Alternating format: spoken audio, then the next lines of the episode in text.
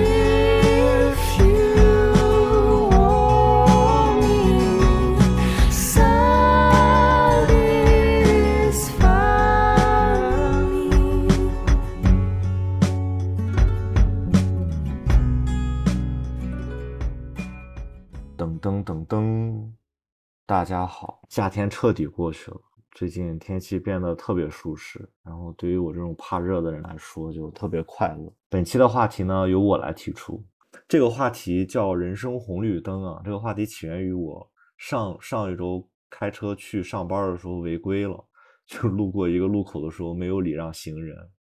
然后三分二百。其实单说红绿灯这个事情本身，肯定大家在生活中啊，或者是在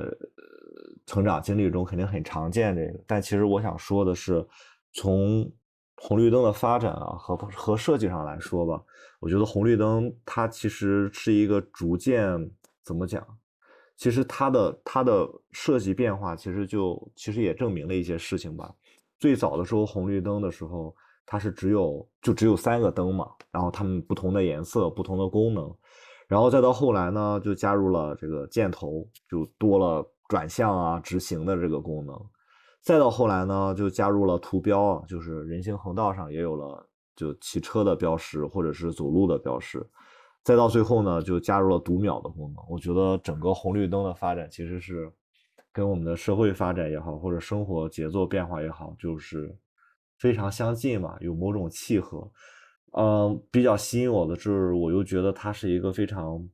嗯，非常国际化的一个东西。就无论你在任何国家，你看到这个东西，你丝毫不会感到陌生。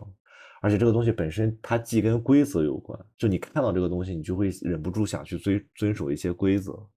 另一方面呢，它又跟文化没有什么特别大的差异，就是你在任何国家看到它，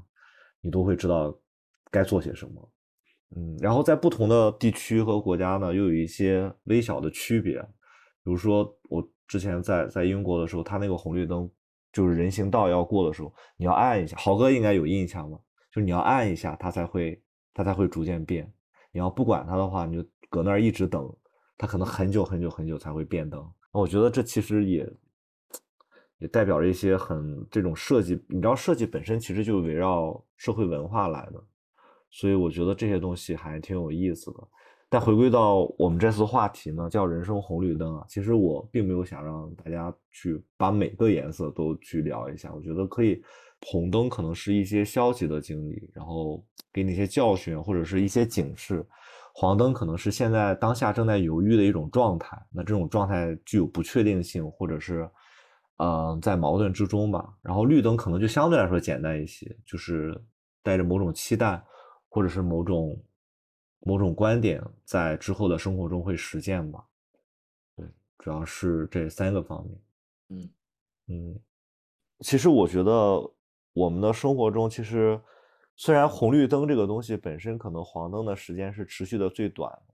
但我反倒是觉得其实黄灯对我们的生活是是最重要的了。你们肯定有印象，就是有的时候红绿灯，你知道红绿灯很有意思，它它很多红绿灯它质量不好，它会坏。但是红绿灯坏的很彻底的时候是几乎没有的，就是完全不亮的时候几乎没有的，大概三分之二的概率它会一直在闪那个黄灯，很多路口，然后或者信号不好的时候它也会一直闪那个黄灯，所以我觉得红绿灯虽然绿灯和红灯其实它有一个直接的导向性嘛。但我觉得黄灯其实才是我们生活中经常出现的那种状态了。嗯对，因为很多时候我们都具有一定不确定性吧，就是你知道对的，或者知道不对的，很多时候是在发生之后才有了这个感觉，嗯对吧？所以，你无论是你是以史为鉴也好，或者是对未来充满信心，或者是充满自己的某种计划也好，你都绕不开。你当下就是一直处于一个黄灯的状态嘛，因为人本身就是一直在在犹豫中生活。不知道你们了，你可你们可以聊一聊，就是对这三个颜色、这三个灯，你们可能哪一个有一些事情的发生，让你觉得有一些关联？我想先岔开一下话题，好啊好啊，你插你插你插我那。我觉得我必须要发一个声，我真的嗯很很很很愤怒，就是有些人在路上不遵守交通规则插队。我在我在我在提起这个事儿，我就必须要说一下，就是嗯我一直就幻想有没有那种很有侠义心肠的人，可以以后遇到这种加塞的直接怼上去。哎，你抖音，你你平时玩抖音吗？我昨天刚刷到一个城市判官，就一大哥，他家里好几辆车，他已经退休了。然后嗯我觉得你抖音上你搜也能搜到，就他就开一辆破车，然后每天就上下班的点专找那种加三的，然后对方全责。他说他一个月能修六七次车，但就对方全全出险，他就直着开，就不管你怎么着。他说我没有上班，你也不用给我付误工费，你就付付我个修车费就行。然后后面还贴着说谁不服可以来试试。太好了，我只觉得需要这种人，真的 我每天也面对很多这样的，太气人。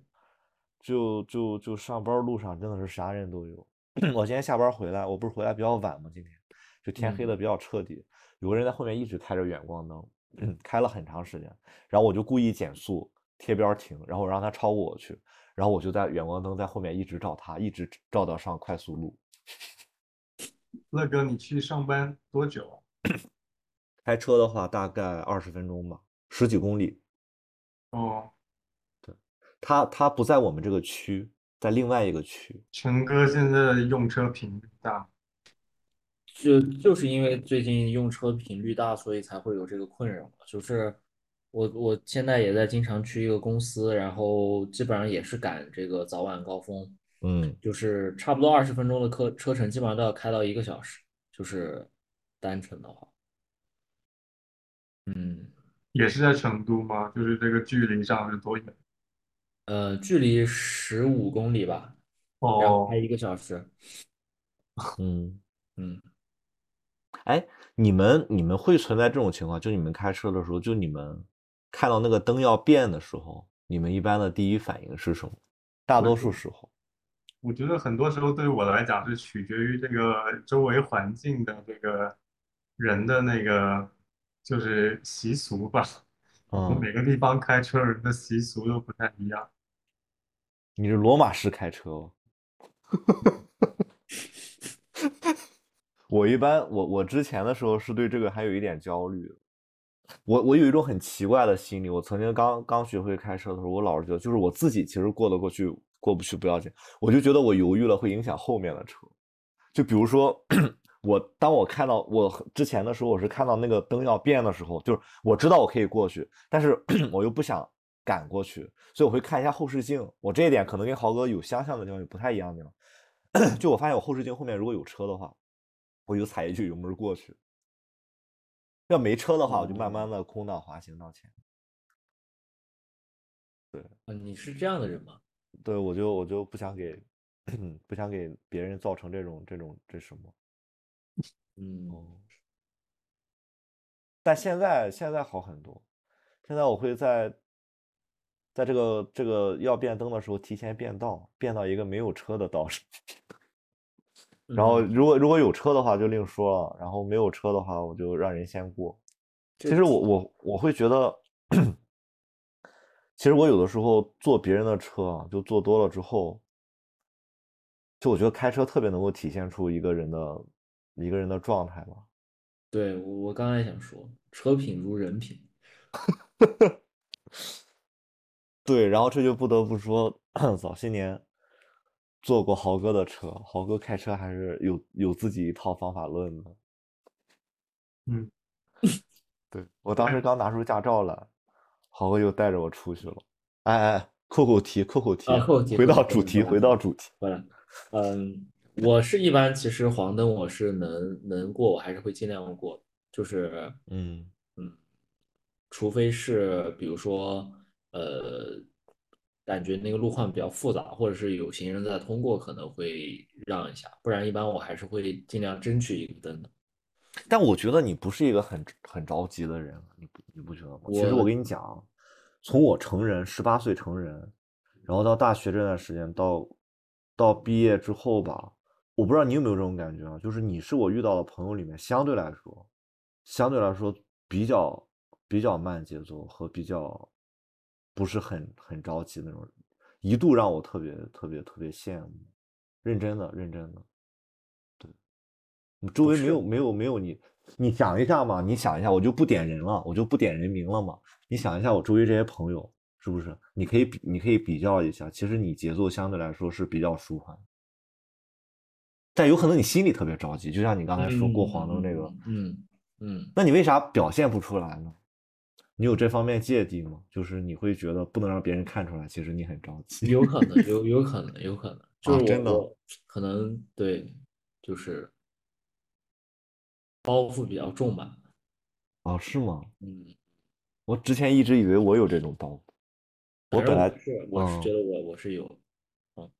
其实我觉得稳的话，可能豪哥相对来说要比我稳。但豪哥着急的时候是真着急，我见过很多次是那是。那是，就是对，就是没有黄灯，哭红灯也无所谓，红灯也也不重要。对我我忘了哪一次，就咱们咱们三个一块儿当时出去吃饭，我忘了是去那个新疆饭店还是还是怎么着。我其实以前我刚去北京的时候，我就不闯红灯的，就过马路。我记得嗯豪哥当时直直就走过去了，我就跟跟在后面，就是过马路闯红灯。我当时觉得就就习惯了吧，可能你是说闯红灯还是闯黄灯？红灯不是你走路哪有黄灯？哦，走路走路，对啊，闯红灯那那是另外一回事了。我其实之前提出这个主题的时候，我想的比较多的是红灯。嗯我我其实会觉得，我不太会做选择题。然后我觉得，我觉得红灯的一个好处就是它是一种排除法的感觉。嗯然后，嗯，就我还是接着刚才开车那个话题，就是有的时候，当你刚从一个，比如说从高速路上或者快速路下来的时候，其实你看到下面那个路口是一个红灯，对我来说会特别有安全感，就我就知道该哦。降速啊，然后去去或者说红灯，那我到那个地方的时候，可能它就变成绿灯了，就会有这种感觉。嗯，所以，所以我我想到我之前其实比较消极，就是如果对我影响比较大的话，其实我我跟你讲，我三十岁之后有一个点，我我自己一直在坚守的一个点，就是独处这个概念。我之前我嗯我我如果要说红灯的话，可能就是在我年轻的时候或者稍微小一点的时候，我当时就，我当时没发现自己是一个有的时候特别需要一个人待着的一个人。但是又很不好意思，就觉得老师应该融入，就是从小的一个教育啊，和从小那个环境，就是说你应该跟别人一起，然后你应该加入集体里面，然后怎么样嗯。所以那段时间，包括大学大二之前嘛，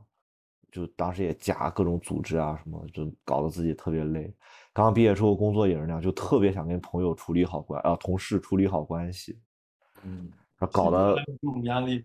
现在好了很多很多。我跟你讲，这个这个首先一个原因是因为年龄差拉开了，就现在我在单位上就不是年龄小的那一批了，这是其一。就是其二就是经历了这些事之后，我那天忽然就想，我靠，就是之前工作的时候那些惹我不开心的，发生那些争吵，我都记不起来他们叫什么，甚至因为什么事，因为我当时有有用便签记录当时这些情绪嘛，但是你记录情绪肯定不会写因为什么事儿了。我现在就看那个就特别生气，特别生气那些字，我都完全忘了什么事儿了。然后我就只只看那个便签，就感觉一个人的时候就是很快乐。所以，所以我现在已经完全能够接受，就是在集体中脱离出来。就是有的时候，比如说一个人去吃饭啊，一个人去食堂吃饭啊，或者是有的时候我就直接会告诉别人，我说我我想一个人待会儿，或者怎你以。前本科的时候不也老一个人？对，但是但是那会儿其实这个事儿做那个事儿。对，但是那时候是很被动，是是持一个怀疑态度。就我当时会觉得，哎呦，这样老这么弄不行啊。然后，对我当时唯一比较比较那什么的是放空的一个状态，是成哥可能印象比较深，因为那时候你回家比较多，好像就是就是我周二不是去广播台嘛，嗯。然后我晚上回来挺晚了，有时候十二点一点也有。然后那时候成哥已经睡了，然后但是呢，我会我会从超市里买啤酒，然后买一堆嗯垃圾食品，嗯。我就自己坐门口吃，吃喝，反正路过门人也看我也挺奇怪的，门口吗？就门口，门就门口再再远了我拖椅子啥的很不方便。嗯对，然后是那过道里面，咱那个为啥旁边咱不是有楼梯口，但楼梯口里没信号，手机问题很大，所以嗯说就嗯门口最合适了。对，就那个时候一个人那拿着手机在跟另外一个人聊天，还是？在刷手机。所以所以所以其实也不是严格意义上的一个人。哦，但是不不不不不不一样不一样不，你不能把概念换了，就是就其实没有在社交了，没有在社交。嗯而且当时你我说刷手机，当时有啥好刷的呀？当时连朋友圈都没有这个功能。刷微博，我不用微博。对，然后当时可能看的最多的 QQ 空间吧嗯，，QQ 空间看看成哥当时创作的文学作品。对，我跟你们讲，就是就对于我的一个红灯，就是过去消极，就是我因为就不愿意承认独处对我很重要，然后妥协了很多事情，就有一些事我根本就不想去，很多饭根本就不想去，然后因为这个跟很多一些朋友吧，还不是很愉快之间的关系。对，你你觉得是什么让你觉得独处这件事情是一个，就是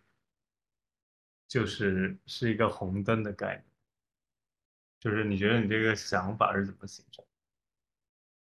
啊，你的意思是说我是什么时候认识到独处对我来说很重要，还是说当时为什么就觉得独处不对？对，为什么觉得独处不对？我觉得啊，实话实说，我觉得这个跟跟性别有关系，因为我从小接触那个环境啊，就是男生就是应该谈笑风生。我觉得我要是个女孩的话，可能可能我甚至都不觉得这是个问题，这是真的。就是我不知道你们，就是我从小在院子里长大，就是我我印象中小的时候那些那些那些小男孩啊、朋友啊什么的，都特别活泼，也有可能他们有另外一面了。那从小一块玩，就我是最安静的，相对来说我是我是话最少的那个。姚晨活泼吗？他小的时候肯指定活泼，人家班我干部高中的时候是吧？我我我分阶段分阶段，我小时候其实不是那个，就是想要合群，但是一直合不上的那种人，其实是，哦，你也是渴望就是一块儿玩儿是吗？嗯，那你说这到底是孩子、年轻人的一种一种什么？但是我现在不是教学生吗？我就觉得有些学生就想的特别明白。我在他们那么大，就人家就自己一个味儿。然后我今年带一些毕业生，人家就自己拍。就我们这边是要求要小组合作的，然后他说老师我就打算自己拍了。然后人家人际处的也不错，但是就是自己拍，就是就特别好，但这要看他是主动还是被动的吧。我觉得如果是被动的就，就不能不是那么的开嗯心了，可能。就确实独独自一个人或者说是这种独立的状态，其实挺需要勇气的。我觉得，对，因为他还是有一个参照物在的。合群其实要简单一些，但是要独要独自一人，其实挺需挺挺挺要勇敢一点的才行，不然办不到。豪哥，你你是什么状态呢？你我觉得我都我都我都经历过不同的状态，就是也是嗯跟陈哥说的那样分阶段，但是也是一直在变化。但是我想回应刚刚陈哥说的那点，嗯嗯就是我我觉得，呃，独行是需要一点呃单纯跟愚蠢。嗯我觉得那个嗯对那个对那点单纯跟愚蠢的那种那种呃自信心，嗯嗯其实带有一点嗯清纯，然后也带有一点呃很单纯的想法。我觉得，我觉得主要是这样子，嗯就是其实，在那种其实那种精神可能通常跟这种独行的这种概念不太不太接近啊，那个形象。但是不知道为什么刚刚那两个形容词弹了出来之后，我就想起了一个那种老农民的一个形象，就是就是非常非常呃耿直的，然后然后每天都得就是呃有有自己一套节奏，对嗯吧？然后他也他嗯也他也你也不能说他不合群，但是反正就是他他的那个，反正我觉得升华一下是把它升华成一个个性，一个美学上的一个选择。呃，我觉得嗯突然间弹出来的是一个老农民的形象。你你说到这老农形象，其实我要提到一位我特别佩服的导演，就啊是张艺谋导演。哦哦哦，对对，因为他，但是我我说真的很佩服他，就是我觉得他就是一个这种老农的一个感觉，就是他一直在埋头耕耘他的那个那个东西，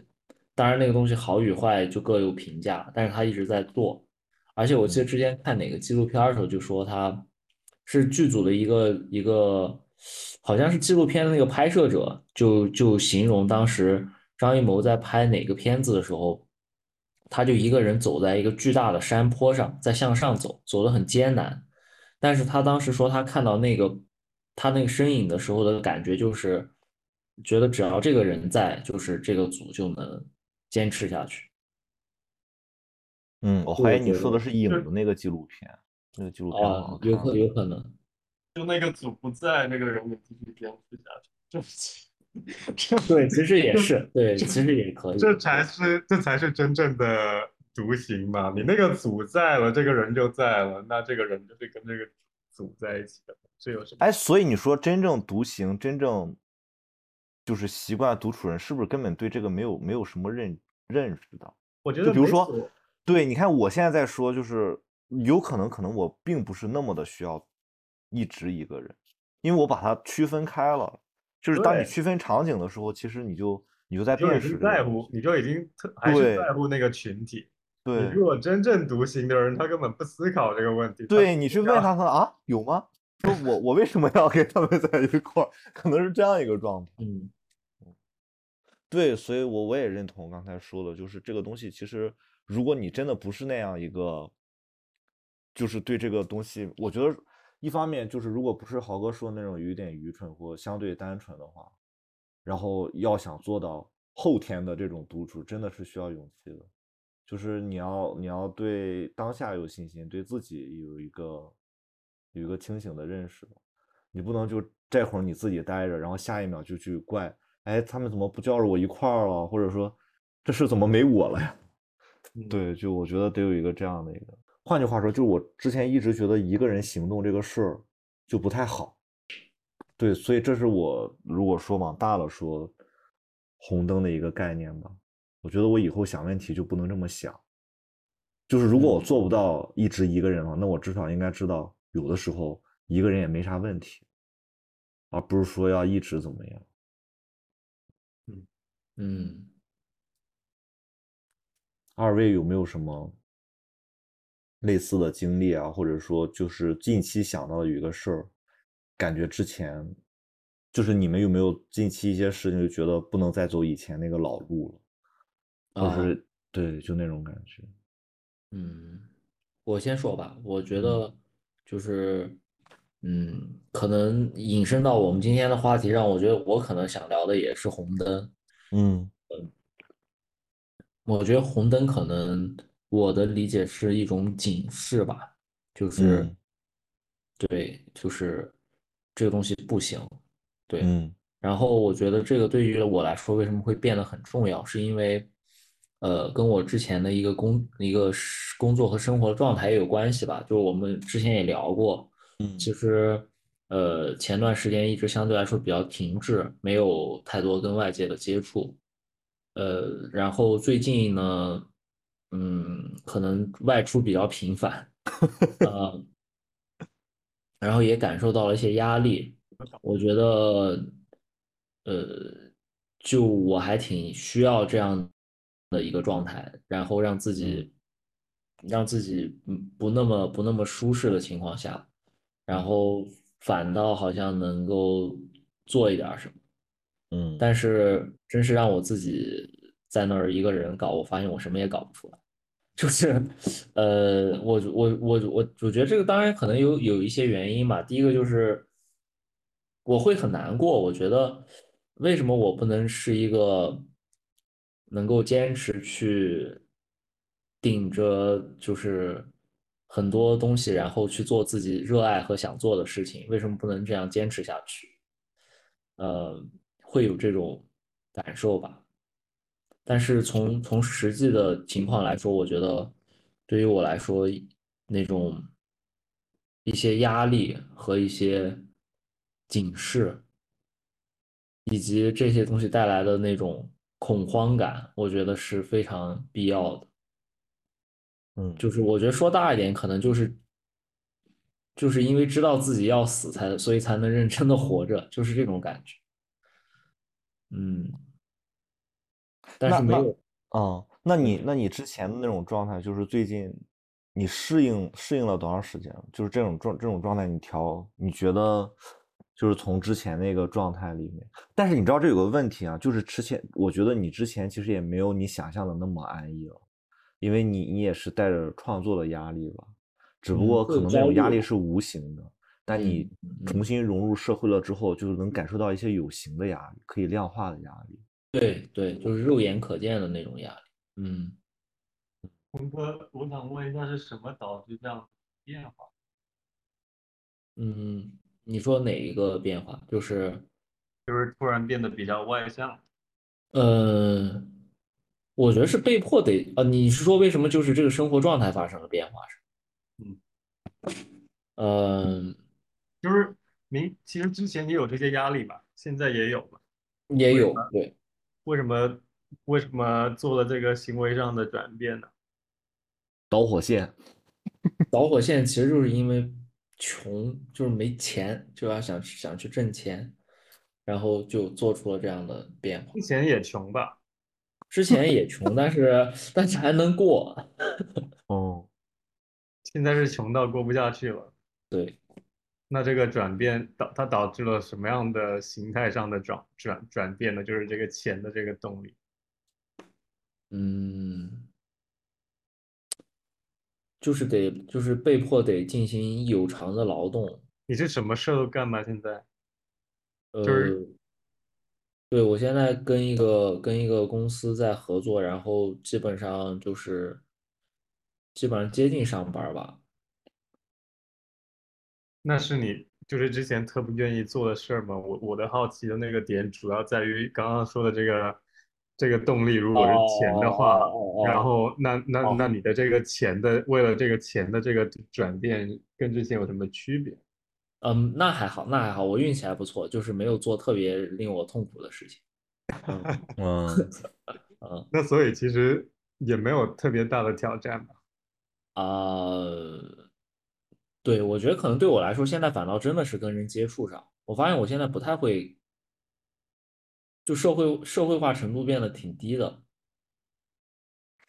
哎呀，你说到这个社会化，就是我嗯，就呃，就就就就是我觉得我我们聊天啊，就是聊这种，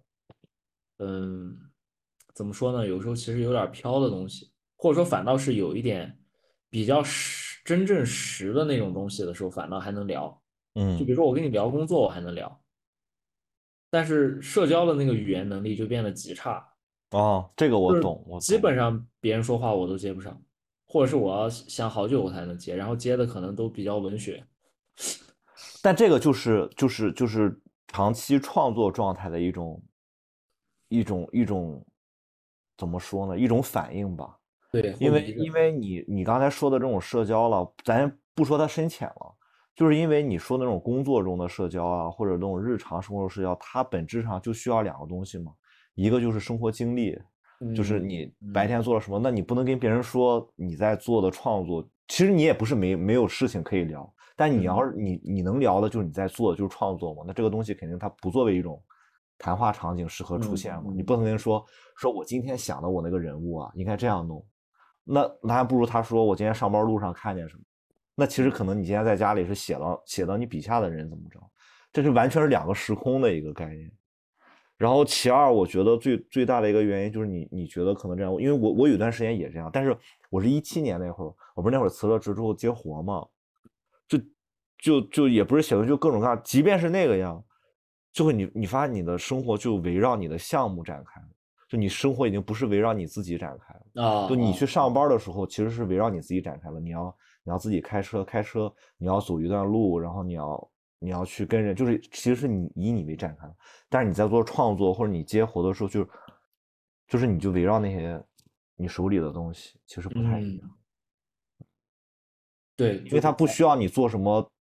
物理上的变化，就只只需要动脑子就能。但但老动嗯脑子的人注定会不太会社交，这个没办法。无论是理科文科，反正我就觉得挺傻的，就是就那包括就是前两天跟别人一起吃午饭什么的，然后我就抢着把单买了，然后别人又后来又后续要把钱转给我，哦。我一时就不知道该说什么，我就愣在那。他说我转给你，我说不用，他说我转给你，我说真不用，就完全没有其他的一点点的应对啊的技巧，就是话语上完全哦，那这个确实也是在，因为像我像我这种脸皮比较薄的，就是经历了多次这样的场景再现之后呢，我就可以相对来说要自然一些了。啊。对，我觉得我们大概这点是相似的吧，或者你有什么其他的原因？就我觉得是相似的，就是第二天，因为我看到，比如说就是另外的类似的场景啊，就是很巧的遇到类似场景，另外一个另外一个兄弟他也是把单买了，然后哦，人家给他转钱，他其实就非常轻巧的来了一句，就说就说呃我们谁给都一样，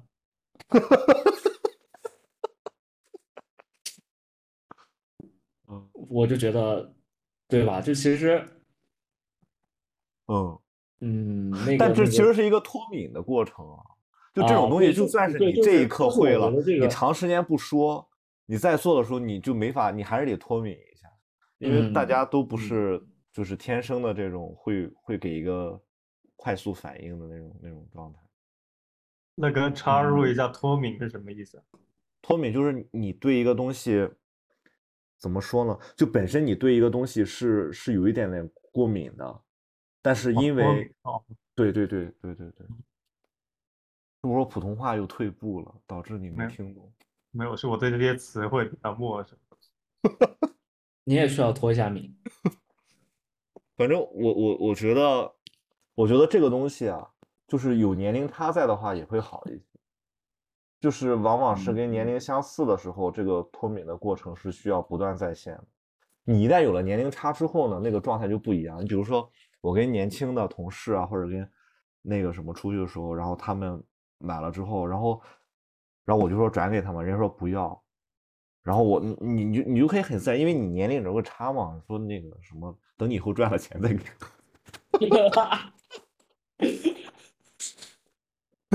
挺好的，就是，但是同龄人的话，其实就纯靠话术了，嗯嗯，因为谁大差不差嘛，大家情况都差不多。我觉得蛮有意思的，就两位的这个聊到红灯的这一点上，都跟这种群体的这种关系就是有关。嗯豪哥呢？我几年前刚去美国的时候，老处在这个阶段吧，而且我经历了非常长的一段，感觉我的整个青春期都在这个状态当中，就是三十岁以前都在这个状态当中，就是我老想要表现的好像红灯就不存在一样，就是我嗯觉得我这个性格当中就有一种，就是老觉得要打破常规的，也不知道从哪来的这么一种一种一个劲儿吧。嗯，一生 对，然后这真真的是生活中的方方面面，然后反正骨子底里还是那个东西还是在吧，可能现在藏的稍微好一点。那那是不是有的时候你自己挺矛盾的？就是你一方面不想告诉自己这个事儿做的不好，然后另一方面又希望下一次遇到的类似情况时候有有不同的反馈或者不同的处理办法。我刚刚之所以会点评两位说，呃，你们都是跟这个群体这个有关，嗯然后因为我觉得我在这种事情上面，就是也不是说我不在乎，但是我可能相对来讲，我比较在乎我自己的那个做这件事儿的这个快感多一点。哦我 我觉得我也不是不，我也不是不在乎跟别人做，就是别人的感受或者怎么样。但是这个事情如果让我感受到它是一个红灯的话，那就就是那老让我想要去轻轻的推一下，看看那个那个那个线在哪里。哦，那个边界在哪里？对，然后哦然后我觉得我处在这个状态当中很久，然后然后过就即便即便我跟就是即便我也有这种状态，说哎呀，这个大家为什么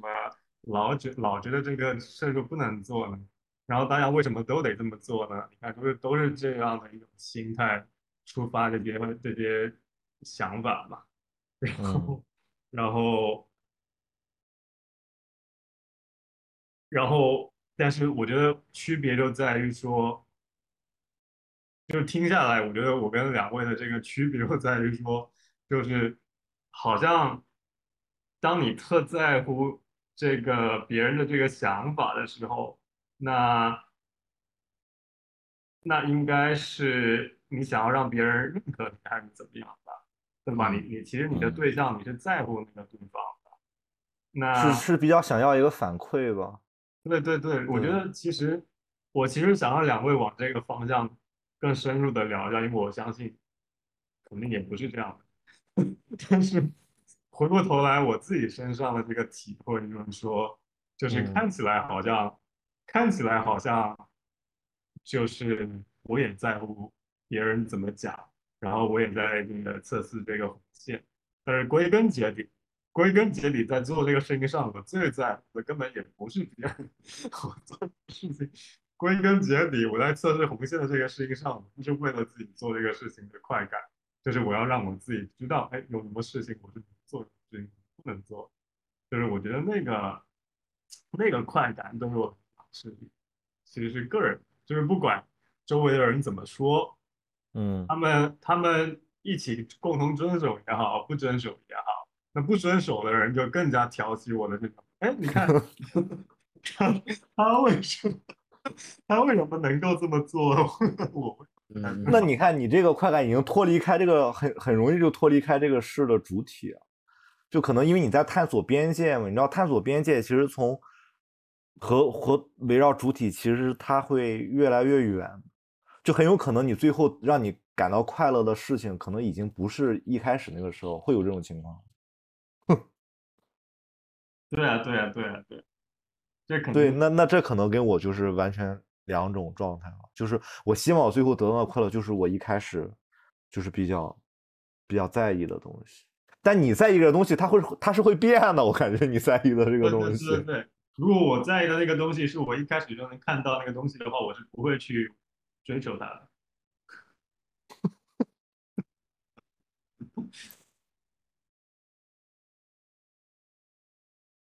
所以以上其实是一个问题。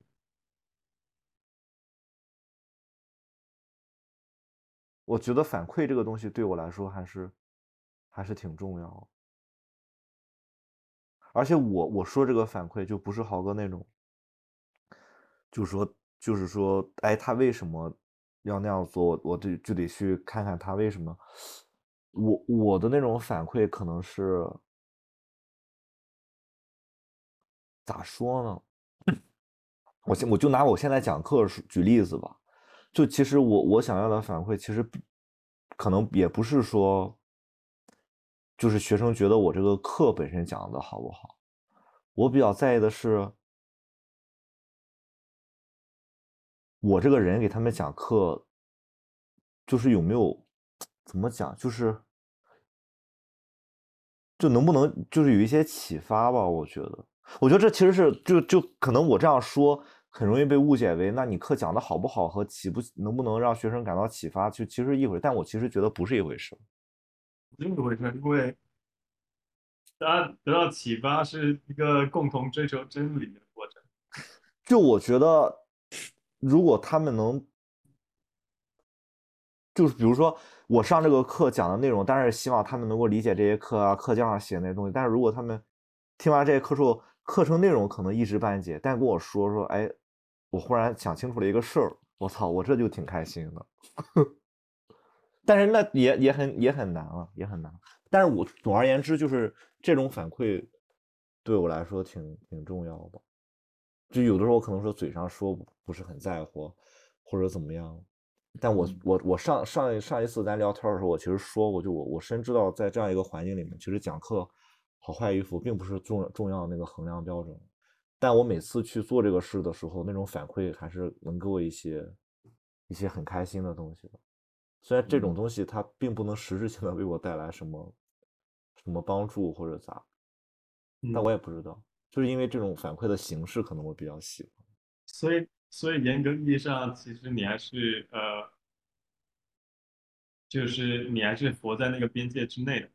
就如果以我刚刚举的那个对那个例子是的去是的比较的话，因为你但我怎么能够解释？就是有的时候，那是很儒家的一个状态，我觉得特别好。我现在特羡慕那个状态，就是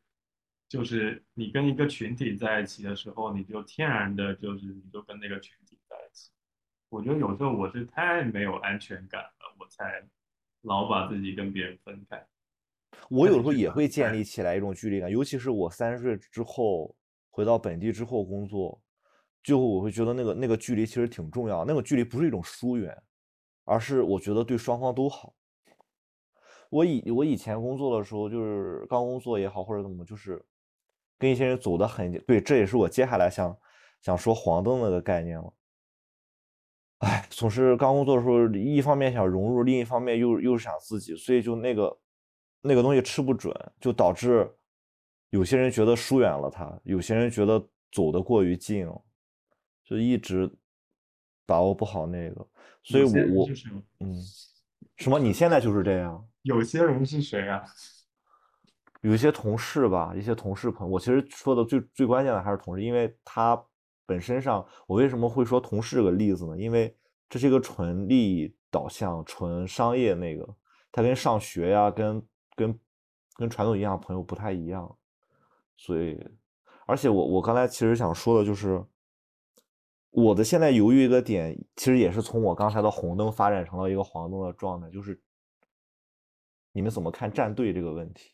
我不知道，这我这是我我当下比较犹豫的一个事情。我每次加到一个集体的时候，我都跟自己说：“于少，你长大了，你不应该站队，然后你不应该怎么怎么着的。”我每次都在犹豫，犹豫的同时又很坚定的告诉自己没必要那个，但好像每次都会不自觉的去没法保持冷静与客观。但我知道我的很多朋友是可以做到这样。至少我觉得你俩也也有的时候可以做到吧。做到什么？我刚刚 lost 这个点了。不站队做到，哦你可以做到吗？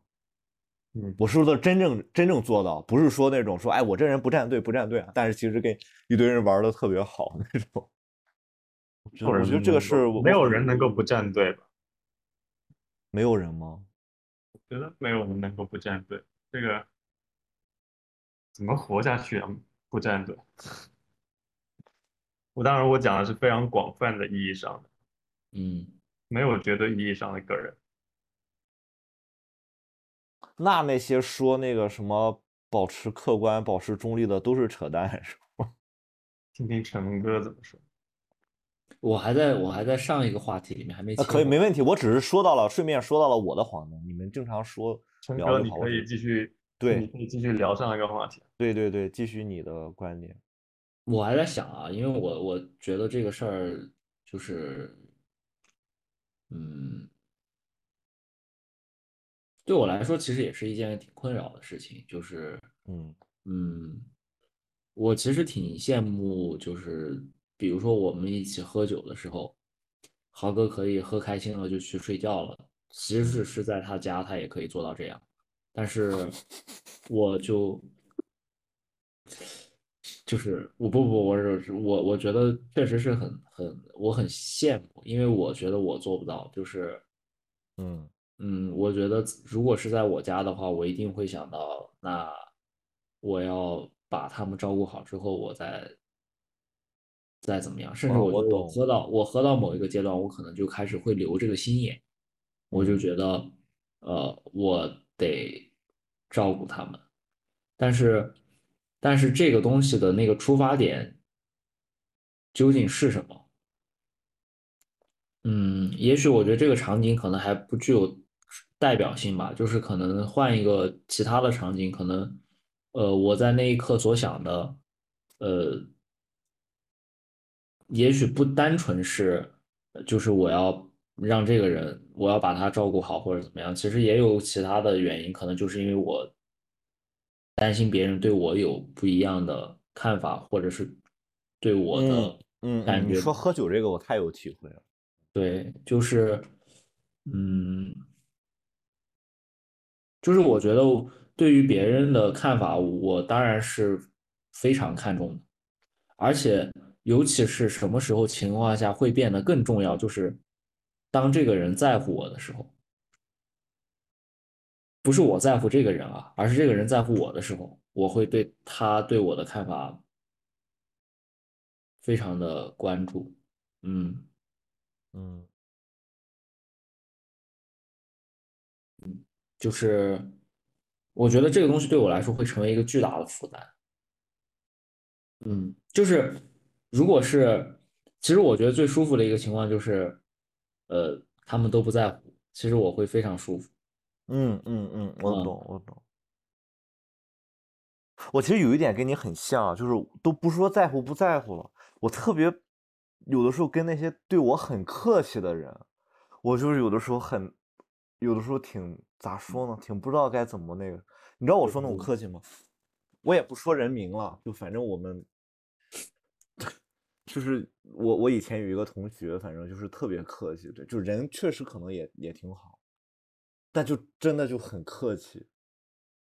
嗯对，就大学的时候，就那种客气就，就是就不知道，就我我现在工作之后也有，也有遇到一些就是特别客气，但是这种客气有的时候，就首先啊，我我不认为这个世界上真的有，真的有这种长久的这种状态。其次是这种这种这种这种东西，就像你刚才说的，就是哪怕是稍微的开开玩笑啊，或者说的直接一点儿，我可能都更更能够能够给一个更好的反馈。嗯不然的话，就是感觉大家在推过来推过去的，就一直就是关系就是，当然了，也不需要多么深深刻的关系，但就感觉就一直在浮在上面啊，你推，我，没有办法进行交流。哎，那我其实想把这个转化成一个我我可能更想问的问题，就是问你嗯们，就是，嗯、当别人对你特别好的时候，你会有压力吗？男生还是女生？随便吧，都行吧，也可以分开聊聊我会，我会。啊。豪哥呢？豪呢？我觉得，我觉得好像这个事离我好遥远，我根本没有，我根本脑子里面没有这根弦。好，嗯，对，就就是你就无条件接受，是吧？对，所以就是这就这就是我让人们刚才很讨论那个讨论那个独处的问题的时候一样，就是当你意识到群体的时候，你就已经不是那个可以对独行的对。对对对对对，就是当我们开始意识到这件事情的时候，就说明对，我们就说明你想自己待着那个时候呢，其实只是从，只是这个集体可能让你不开心了，或者说你在嗯这个集体中有些问题临时处理不了，你想自己嗯躲一会儿，或者这可能对我来说是是是这样。对，所以豪哥，你说你你你小时候没有吃到那个糖，到底真的假的？你不是在立人设吧？什么什么没有吃到那个糖，那都是故事包装的。真的是包装的。那我弄一是真事，哦，我不知道哎，但是不知道陈哥刚刚那样算不算回答你的问题了？但是我我有一个问题啊，就是嗯我想把两位刚刚讲的这两个点结合一下，嗯就嗯是乐哥刚刚讲的那个战队的那个问题，跟陈哥的这个这个呃，我也不知道怎么描述你的这个你刚刚讲的这个状态了，但但看来是真的没感觉，我靠。完全无哎感。但我的我的意思是，这个陈哥刚刚讲的这个状态当中是有这么一个战队的焦虑吗？就是你觉得那个，你觉得那个跟别人的这个，就是要跟别人表面上保持那个，呃，很和睦的那个状态，他他的背后的那个焦虑是因为战队吗？你觉得？嗯，或者就是或者我我都不能说那个背后是焦虑，因为那好像已经预设了一个价值，就是嗯或者说他背后的考虑吧，应该。嗯嗯，我觉得我背我背后的嗯那个观点，那个背后的那个出发点，可能不是在就是观点或者态度的那个站队上。嗯，我的那个点，跟有跟战队有关系吗？嗯，我我我表述一下吧，你看有你你看有没有关系？就是，嗯，我觉得维持那个面上的东西的那个，对我来说可能最大的点是，呃，怕这个人失望。哦，你是这样，你是基于这样的一个，你说你的压力就是感能感感受到压力是这个是吧？对，就是，嗯，就是我觉得，比如说，可能他他此时此刻跟我非常兴奋的说着一个我并不认同的观点的时候，嗯我第一个考虑的点不是说他跟我的观点不一样，而是他在很兴奋的跟我表述一个他在乎的事情。那你的态度其实会影响他对你的判断，其实对，其实会，我经常就陷入这种困境。对，但你这其实就不经意的就让他觉得，哎，多了一个多了一个伙伴，对对对，就会有这样的问题。没有，但是对方有那么傻吗觉得你就真的相信他吗？这个东西就取决于个人的那个那这个那这个时候我就不知道了，就是我我没有我没有再去聊我说你相不相信我什么之类的，我也我也不好问，反正但是我觉得这个是看表演，不是表演者，就是 就是你作为一个接收者，那个那个当时的状态和和那个人有多么渴望，多么需要别人给他那个那个反馈，就跟我刚才说的，你比方说，哎，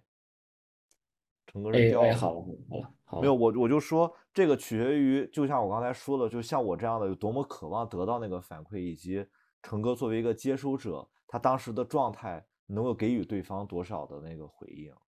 你嗯就可能放在咱冷静下来说的话，你冷静下来，你可能觉得他可能也没有那么那么觉得我说的对。但如果放在某一个情境下，我可能很多人都不认同我，这时候成哥，你别说不给什么反应了，哪怕给一点儿，他这个人，这个这个说话这个人可能就觉得你跟别人都不一样，嗯就就会有这样的这个这个情况。其实，嗯，对，但这样其实就反正我自己会确实是有时候会挺困扰。我也有类似的这种，我刚才其实说了感受到压力，这个其实也是，但是我的有一点点不一样，就我刚才为什么问男生还是女生，就是我发现男女的思维方式是确实不太一样的，就是，嗯，咋说呢？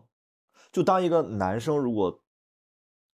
我如果我们之前没有什么特别大的交情，然后他他对我特别好什么的时候，我其实没太有安全感的，我就会觉得这个人想想想想拉我进到一个他们的那个一个圈子之类的，这可能是同性的。但如果异嗯性的话呢，就这个事就变复杂了，我觉得，就他可能他可能觉得我认同的不仅仅是这个 这某一个观点或者什么，而是一种一种哦态度。啊，对，我觉得这这真的牵扯到一个一个思维方式的问题。嗯，但是，但是我我我我现在处理这个稍微比之前好了一些，就是我现在一个办法，也是一个脱敏的过程，就是不给嗯。予观点，听着，做一个倾听，就是对方可能很兴，就我以前啊，我以前是真的是，就无论是出于本能的礼貌啊，还是那种友好什么，哦嗯。哦哦，我现在就是，你说，然后说完了之后，哦，这么回事儿，然后就是相对来说，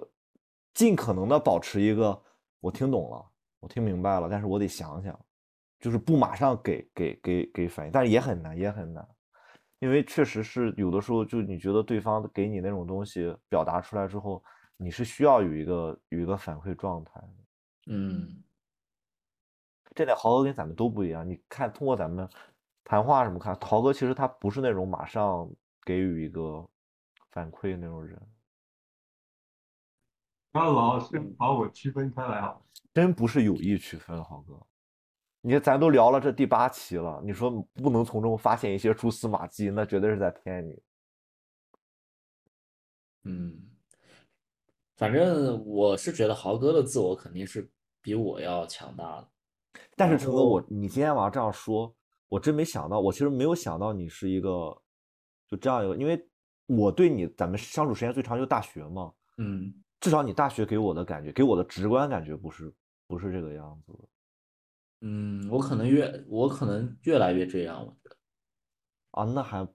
感嗯觉之前压力挺大的。我大学这点尤为明显，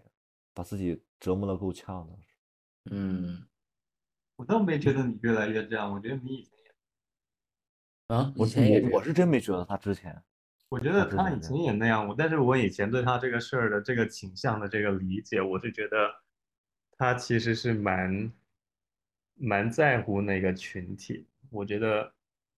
哦，姚晨的这个内心底里面，他可能嘴上就是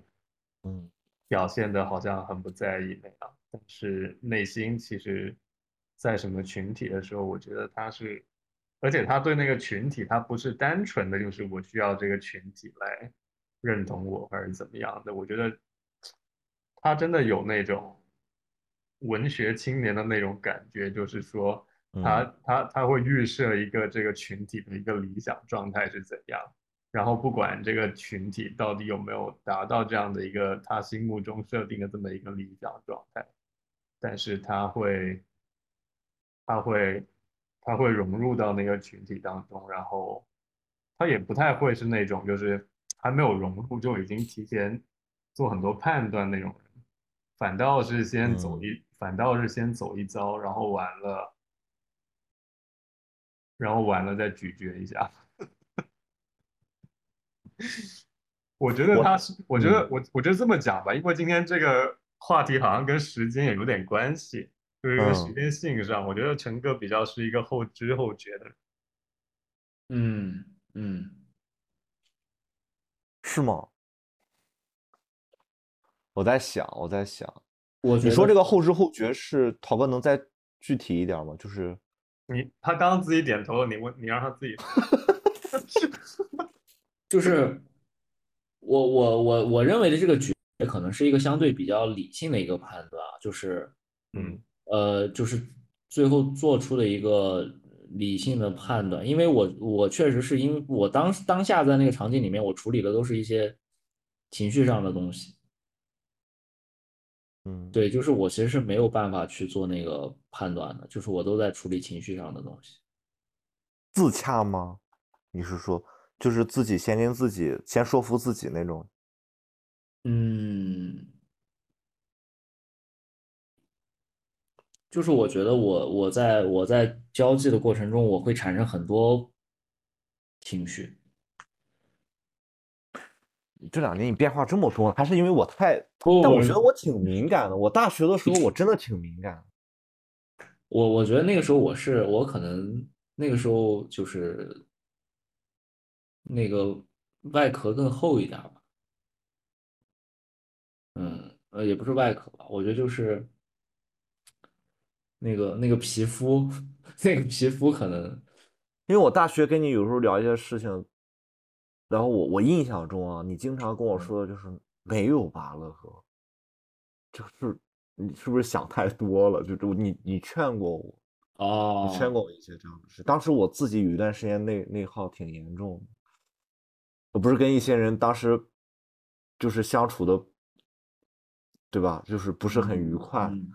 嗯 然后我记得豪哥也跟我聊过，你也跟我聊，嗯，可能也只能劝别人吧，自己自己则则无法你最好了，你是我的导师，你是我的老师，在这个相处上。我我觉得乐哥点评的这一点啊，其实是是也其实也是确实是一个一体两面的事情啊。嗯，就是一个人稍微的，就是表现的比较，呃，可能看起来行动力上高一点，相对强势一点，主动一点；一个人是相对被动一点，比较随和一点的，可能是嗯。把这一组，可能是把这一组关系给呃对立起来了。嗯，我当时刚上大学，我印象特别深。十二年前，今年二二三年，十二年前我刚报到的时候去去学校，然后那个下午，我靠，我我成哥，就那天下午之后，我觉得姚成他是一个特别好的倾听者，因为那天下午他一直在听我说，我都不知道我当时怎么想的，就明明我那么社恐，然后他但是可能他给我那种感觉就是太有安全感，他就坐在那，我还坐在我还坐在床上，他就坐在床底下，我跟他一直说。用我用我当时差劲的普通话跟他说了三四个小时，一直在说，我就记着我当时一直在说，说到到饭点了，然后他们叫我们去聚餐吃那个麻辣香锅，细节巨咸巨难吃。对，然后我我其实当时你知道那种感觉吗？你知道我当时刚当时刚上大学的时候，我本来就社恐，然后但是当时我都没有意识到这不是个问题，就觉得应该跟所有人，就成哥就就一直在听我说话，我就挺开心的。然后晚上的时候碰到了天野，天野就就完全相反，就一句话都不说，然后一句话都不说，然后我就给他，我印象特别深，我给天野加了一个虾，天野说加的好，我当时难难受就回睡，我就感觉毛了身上，就是本来下午就没见着人，然后当时还不知道那个床是空的，就我一直都在想另外两个室友是一个什么样的人。然后我我觉得应该跟陈哥差不多，我觉得都挺投缘的。然后天天晚上也不说加加的好，然后我就愣，然后我就继续找话嘛。我说呃，我说那个张天，我说那个你知道你对床那个人，他那个是谁吗？就什么时候来？其实我也不知道，然后就天天就这么跟我这样说，然后我就没有话说了。其实我我那段时间就是一没有话说，我就就感觉特别那什么。哦，嗯，这一点还体现在就是我在一些，就是一些局啊，一些朋友局什么，其实我还我还尽尽量避免让他冷场。我不知道你们有没有跟我在一块喝酒吃饭时候有这种感觉，就我尽可能的让气氛啊，喝酒的时候稍微活跃一些。啊啊，但其实挺累的。我跟我跟东哥喝酒，包括跟成哥，跟你们俩单独喝的时候都都还好，就不想说话的时候就可以沉默什么的。叹口气，对，但是很多时候我都，我脑子里就会出来一个话，就是说，说点话吧，就是让大家开心一下，或者怎么样。所以像我这种参加一些社交活动挺累的，倒不是因为，其实我之前还跟我父母聊过，就我跟他们说，就是真的不会，不是因为我不会这个，就我我自认为我的社交能力强，但是就是就是没有什么持久性战斗力。就是你让我今天晚上吃个饭，可能今天白天我就不能干什么脑力劳动，或者是就费体力特别多了，嗯，就是这样，不然的话就就不太行。然后是对，嗯，对那种比较是信念型的人，是是的，豪哥，就是这个这个我认可。就是比较理想主义，就是对于交友跟处事上面，就是对于别人的这个跟你是不是在同样的一个信念的层面上面，跟你对，然后如果发现不是的话，可能就真的就，我觉得大家都很多人像我一样的，都会就是就不会再再再沟通之类的吧。但我觉得，我之所以认同你刚才说的，就是我其实是有点理想主义。我我刚上大学的时候，当时跟我的一些老师啊什么聊起来的时候，都是那种状态。我花了很长时间才明白，朋友不是能交到的，就是就本质上就是缘分吧，就是一些。但是呢，我曾经花有一段时间，我就觉得，只要认真对待这个事儿，就一定能，就是就是交到朋友啊，或者是，我当时都不知道我当时怎么想的。就其实我后来想想，其实我对交友数量，或者是就有一些人就特别喜他他他社交就是为了关系嘛，关系圈嘛，他觉得总能用上。但我从来没有，几乎没有吧，我也不能说的那么武断，我真的几乎没有说看中了一个人什么什么能力，或者是对跟他做这个朋友，有可能哪天有合作，但是绝对不是我一开始跟他做朋友这个初衷吧。如果是这样的话，我非常承认，就是刚才你说的可能有一点理想主义，因为大家都是社会中的人。那你离开了学校，你再带着那种观点去去结交朋友是很很荒唐的，我觉得。你们没有学术交流，没有共同的学习经历，你跟一个工作或者社会上的人，然后你希望他跟你有共同话题，之前是有意识到这一点吧？就是你自己是有一个，就我的我的我的问题是你对这个事情是自觉的，你说交朋友这种状态吗？就是就是比较信念型有，啊。这个是从我认识到个人英雄主义这个事儿开始的，大概是在大学刚毕业那会儿。那你觉得你的那个信念是什么？我尽量把这个范围缩小一点儿，就是就是你遇到朋友跟遇到事情的时候，别人不那么干，让你特别不舒服。哦，经历了一系列这样的症状之后，你发现原来你就是对这一类的事情，就是就是有某一个某种价值指导着你。嗯嗯嗯，那个价那值是什么？那我要是这样说的话，就就也不怕那个二位二位笑话了。其实其实老罗对我的影响还是有，就是我因为看过他的很多演讲嘛，或者怎么样，然后他里面提出的就是理想主义那个感觉，但是他那个比较大了。但其实支撑我的信念，我就觉得，就是就是我一直坚，我一直有一个非常坚信的一点，就是平衡的一个东西，就是在这个事情上，如果不这么做的话，就会后悔，就后悔这种感觉，对我来说就是一个很大的一个信念。我现在做很多很多事情，就从我认识到那个这种东西、这种信念开始的话，我就尽可能的不让自己后悔。虽然即便这样，我现在还是做了很多后悔的事。然后我会觉得，有一些事情你做了之后，可以这个生活就会变得好一点就会变得好。一点，为什么？可以深入讲一下后悔这个事儿吗？为什么会有这么一个后悔的想法？因为嗯，好像每个人都会后悔吧，这好像是一就个很普遍的嗯，状态。我举一个例子，就比如说，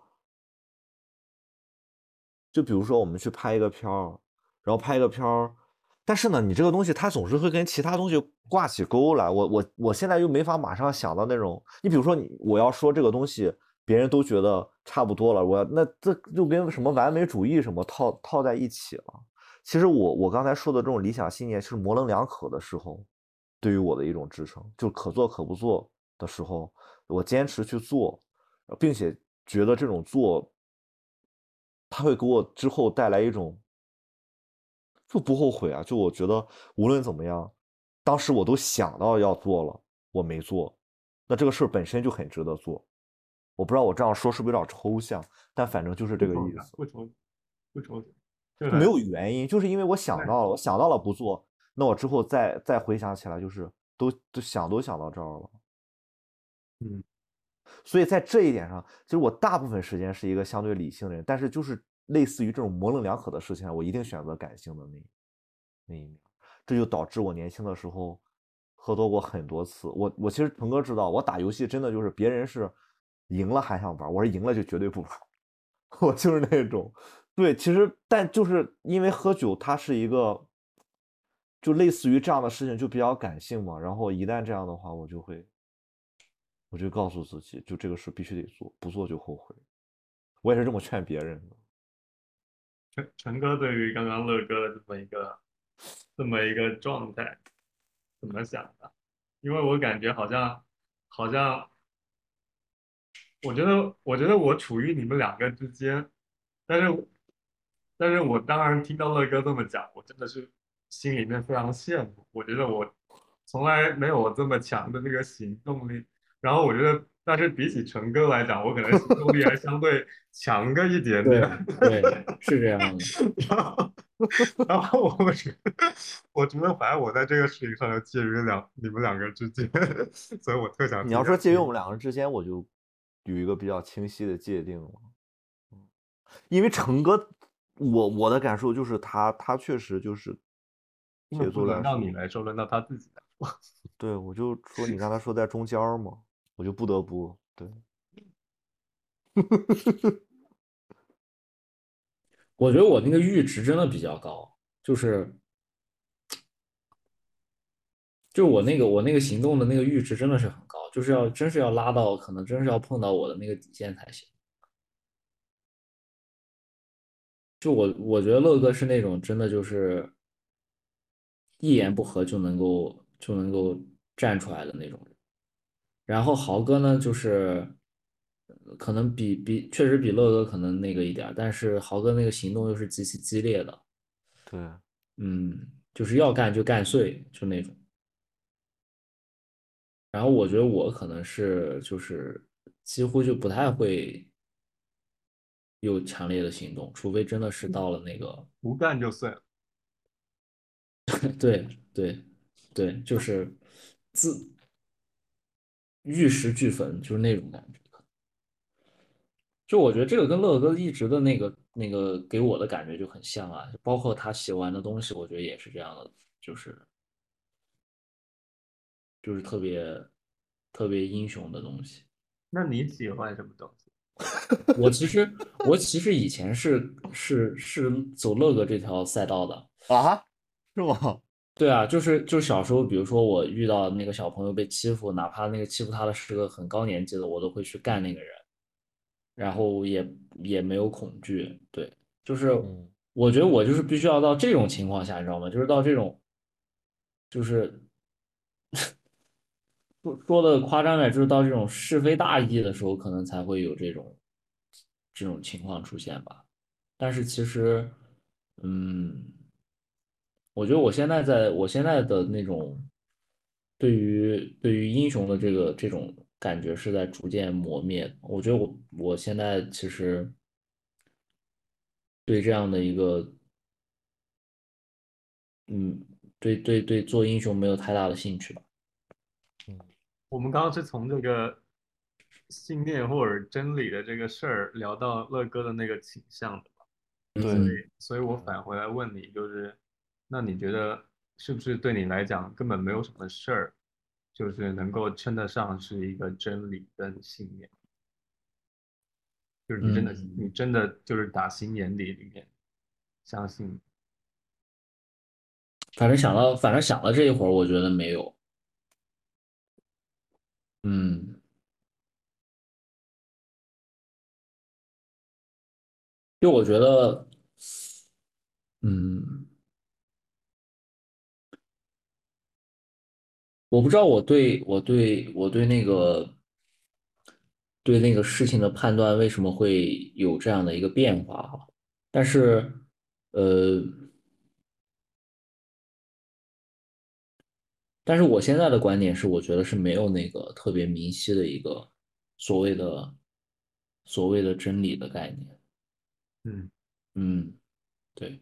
因哎，我为记得你之前拍过一个作业，里面有句台词你自己写的，叫“真理怎么着来着”，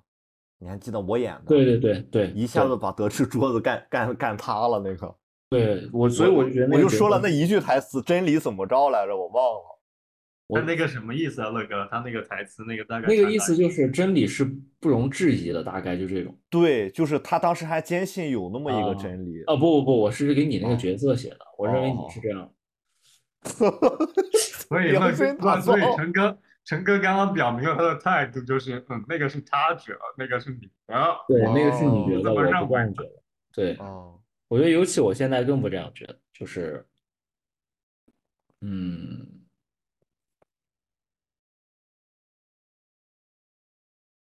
对，不这样觉得。嗯，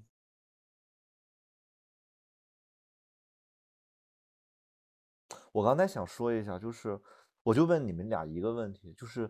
地下判官这样的角色，你们觉得迷人吗？我靠，我就每次看电影，只要有这种题材的，我就爱不释手。无论国内、国外、香港的还是中国的，不不不，嗯呸呸呸，就是大陆的还是还是那个什么的，对。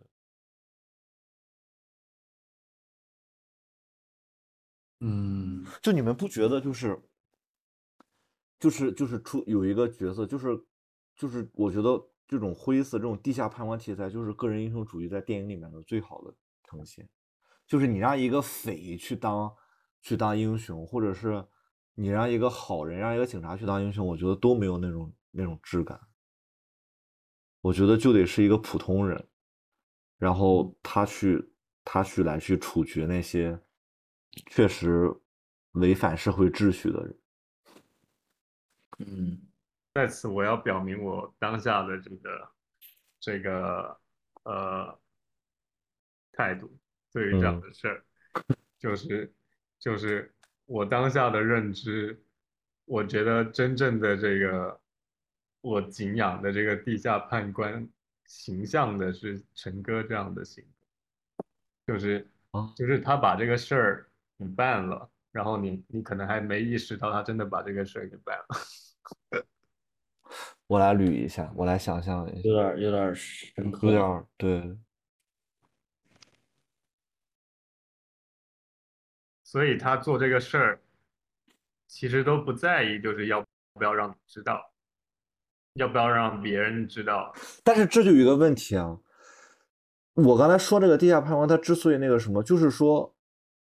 有一些，比如说受害者什么，我就说电影里的有些受害者呢，你不让他知道啊，他是没法得到救赎的呀。他做这个事儿，他不是为了让别人知道这个事儿，他也不是为了他，他没有自己任何的一点这个，就是所谓的刚刚讲的那种英雄主义的那个元素在里面。我懂了，他这个事，他这个事儿就是好像怎么别人都不出手，到怎么到现在哦这个点上都不出手。好了，那我悄悄的出个手，然后我还不让人知道我出了手，哦，我把陈哥的这个状态升华一下。升华我懂了，我懂了，这这升华了明白了，明白。好我觉得这样的上了个这样剧作课，我操，我觉得这样的判官才是真正的，嗯，就是能够称得上判官的那个、那个、那两个字。我觉得那种就是，哎呀，天下太不公了，我必须要出手，那简直就是，就是嗯农民起义的形象嘛。但你 刚才说的这种啊，有点像赏金猎人，就是可以做到这样，就是不想那么多。他首先当然觉得得有人去，可能就是这个事怎么没有人出手，然后也拿拿笔钱，然后赏金猎人就解决了，然后也不会让别人知道，拿了那笔钱就过自己的生活。哎，你你的这个你的这个例子举的 太好了，这就是这这一下把两个命题点出来了，就是嗯就是，首先我刚刚讲我那个是把陈哥那个状态升华一下，因为嗯我假定的是我假定的是就是这样的一个人，他背后一定是得有真理，嗯，嗯对吧？对他背后必必须他得有支撑啊。嗯，对，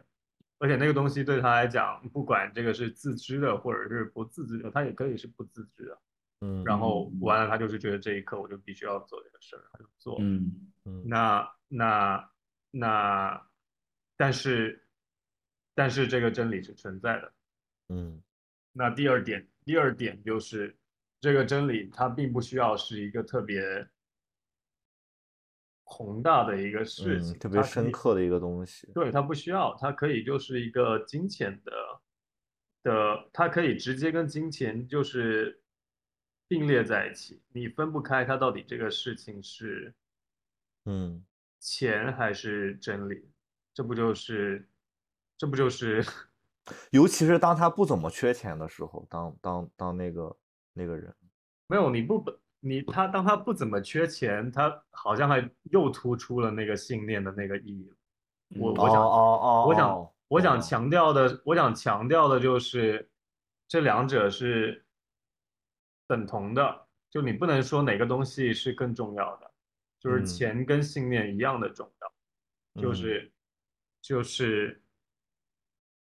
这个是推动了西方就是往前走的那个源泉嘛，讲的土一点。嗯。它必须跟一个符金钱符号这么一结合。对，感觉嗯。它是一个，也算是一个尺度吧。就是金钱本来货币就是一种很流通的东西。它是一种，它这个货币就变成了是一个价值上的认定吧，对，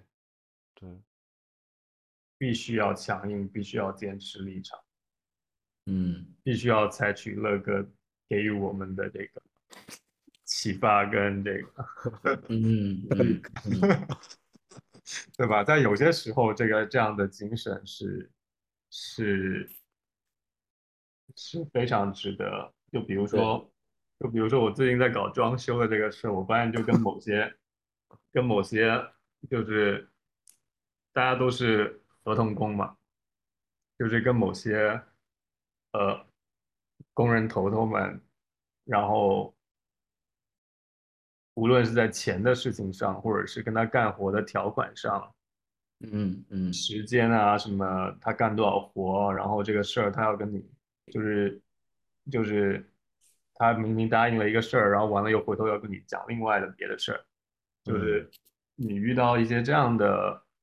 不同的情况的时候，你该你该采取一个什么态度？那很多时候我发现，就真的就是特别难的，就是有些人就是咬着这么一个，就举我刚刚的那个搞装修的这么一个例子，就有些人就是很执着的一个钱字，反正你只要跟我讲，你只要跟我讲加钱，你只要跟我讲钱的这个，强调这个钱的。这点，就是你就是不对，就是我们都讲好了什么的，嗯。啊、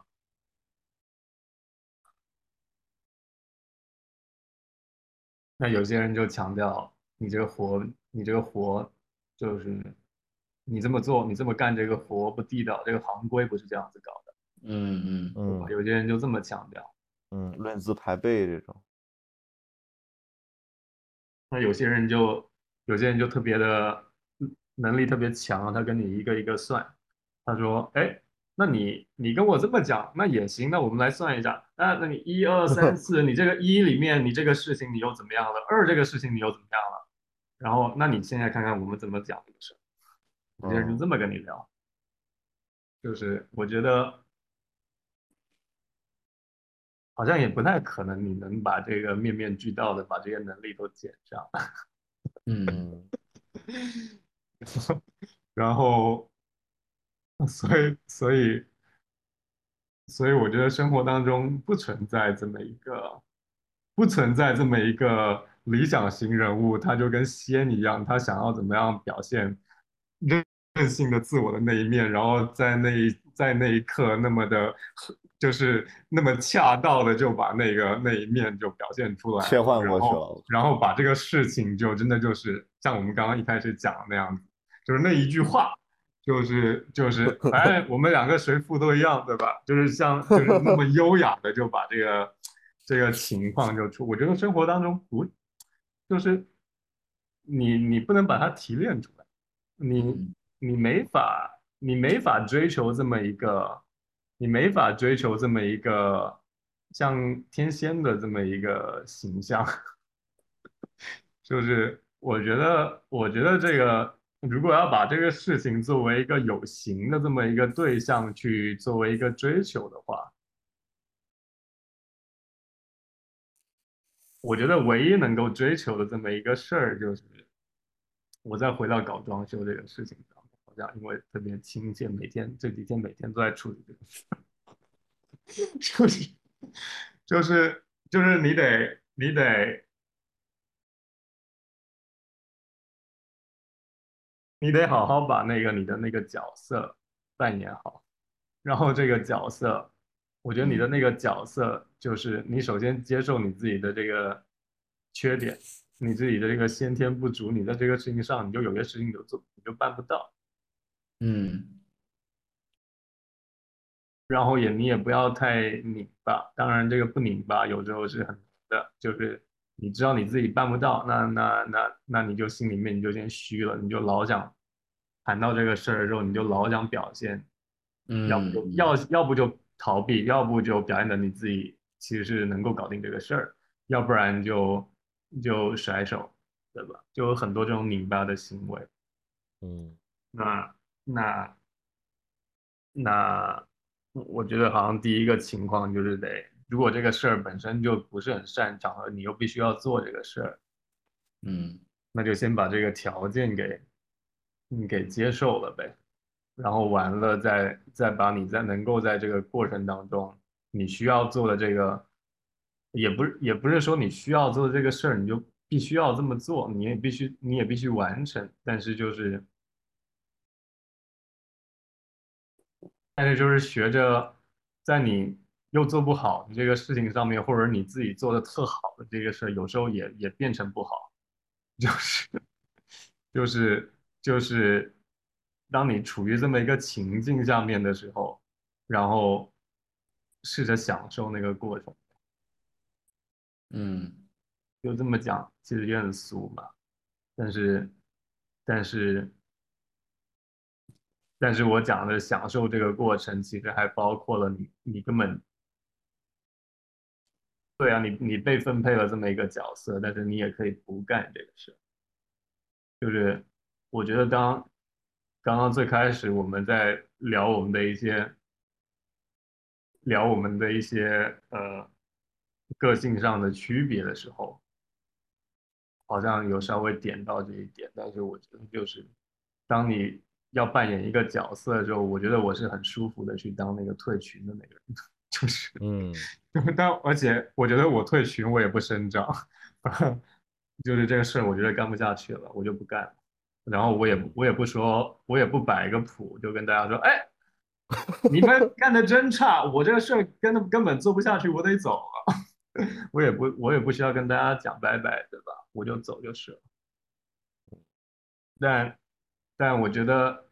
我觉得就是，我觉得就是要要要要，不管你有没有得到这么一个自己走开的这么一个机会吧，但你要你要自己要记得，你自己一定要记得，就是其实可以走开的。嗯。不管这个情况是是是什么情况，嗯。嗯就是这个选项一定要一定要给自己保留。有时候这个选项可能的那个代价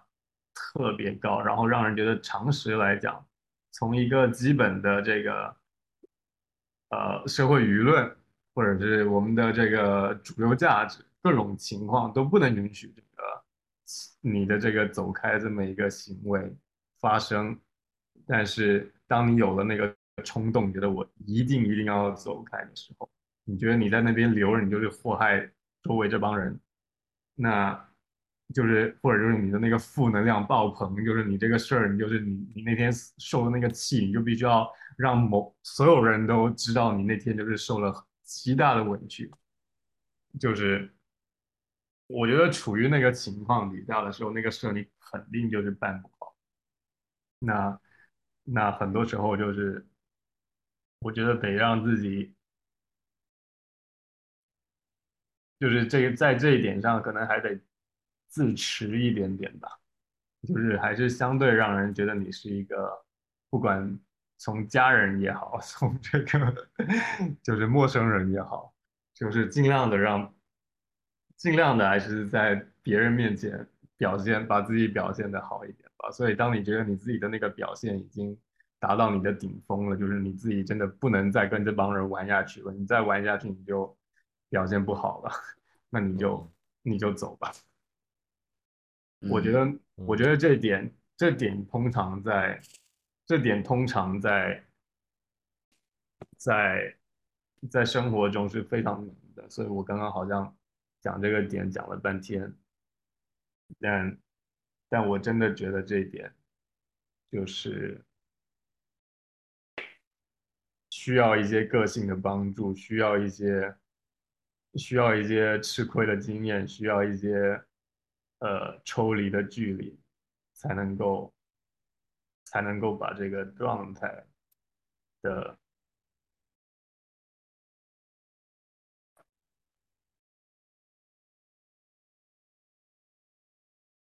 就是才能把这个，才能才能领会为什么需要这么做吧。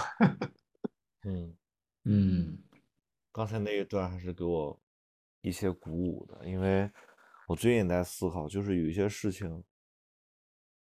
还是本质上还是你要听你自己的那个声音吧，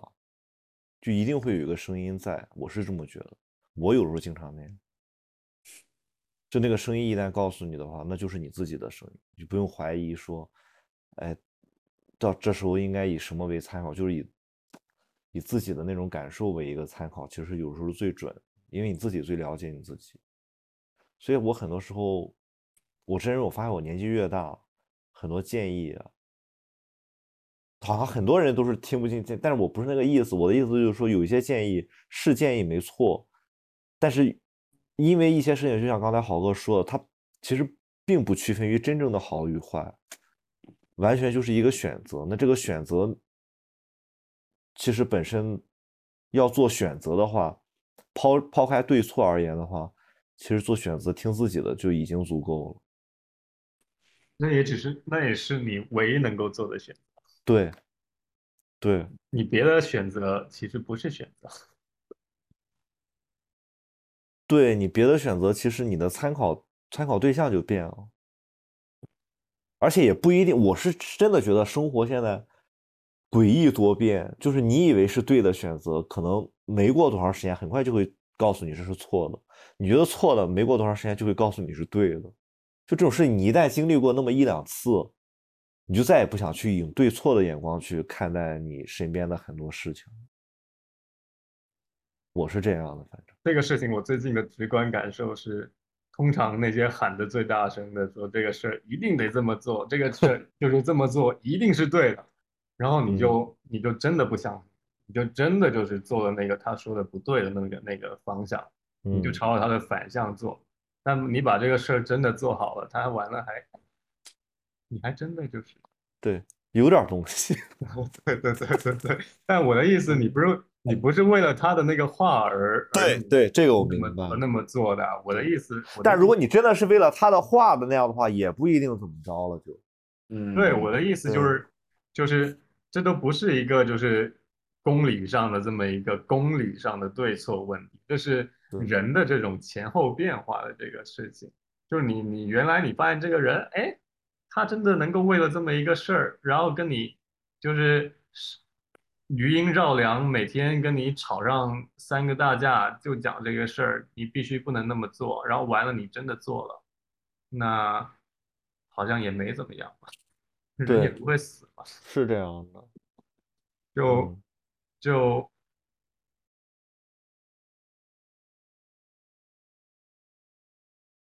这点可能得归于对人的好奇心嘛，就是你也不是你也不是存着一个害人之心，但是就是当有人这么跟你强调一件事，把一件事特别绝对化的时候，我觉得在这里我想要淘气的鼓鼓励大家去去去让这样的人这么绝对化的这么一个人，不管他的这个他的背后的这个价值有多么的伟大，好像就是动不动就是。哎，我们中国人就是这样子的，因为我们，哎嗯，我们当爸的、当妈的，就是该这么做，那不这么做又怎么样？就就得得得有这样的一个，得有这样的情况实时的发生在你的生活当中，不然你就活的你就活的很没有意思，然后别人的生活也活得很没有意思，最后就。最后就变得就跟我觉得上一代的这个情况一样，就是反正最后我也不离婚啊、也还是一家人，也不退群，对吧？但是反正就是 也不退群。就是坐在坐在一起也没什么话说，就是也没什么意思，各自都过得很不爽，因为因为都有这样的一种讲不清楚的，嗯讲不清楚的这样的一个红灯，嗯嗯然后这个红灯好像大家都也也是红灯也是绿灯，然后嗯。也讲不清楚，然后大家都被这个东西绑得特别的难受。然后。嗯每个人都，然后每个人还沟通不了，因为一沟通这个事儿，你有你的红绿灯，我有我的红绿灯，然后完了，一沟通这个事儿就得打架，就得吵架，然后完了就就就不退群，然后还坐在一起，然后我彼此的面对，我觉得那简直就是讲中了百分之九十九的中国电影吧，都讲这种都讲这种故事，对我我插一句，就是刚才豪哥举的那个例子啊，就是说又不退群又不什么，这让我想起等红绿灯的一种情况，就是有一些车道特别窄的时候啊，你们肯定也遇到过，就那个车道它既可以右转，也可以直行，那这个时候就经常出现问题，就后面车就会一直按喇叭，就是他想右拐，但是呢你是要直行，然后你在等红绿灯，那后面那个车就按了。我有时候经常想，啥意思呢？就让我闯个红灯，让你右转先过去呗。我就很懵，就我不知道为什么，就是就是就是后面的人会因为，但是其实这这种情况下，在国内，尤其是我们这种就是这种小路比较多，特别特别容易出现。所以刚才豪哥说，就每个人都有自己的红绿灯的时候，我就先想到这个，就一一条车道上可能既有要右拐的，就有要直行的，那只有一个灯。那这种情况下就很容易，你你举的这个例子让我想到另外一个例子，就是 就是我们通常开车开久了，完了你到你如果开那个最左边那个道，又能直行又能左转的时候，然后你看到前面有辆车突然间减慢速度了，然后你就突然间就是说，哎，天呐，我必须要马上换道，我马上得换到右道，因为待会儿会慢下来，他肯定是 要左转，对吧？在这种情嗯，况下，或者掉头，嗯。对，在这种情况下面，你毫不犹豫的你就做出了那个对你的那个，就是你你就得知道，哎，我得绕了，对吧？嗯？你就不会，你就不会有觉得说，哎呀，为什么我一定要这个跑到他跟前去，我一定要按喇叭，我一定要让他知道我在后面等他什么的，就是就是我觉得这个这这个心态其实都都都有嘛，就是归根结底就是能能过去就行，也不需要在那边。嗯不管你是左最左边的道还是最右边的道，嗯，关键是能过去。对，能过去有的时候比较重要，总比停在那儿强。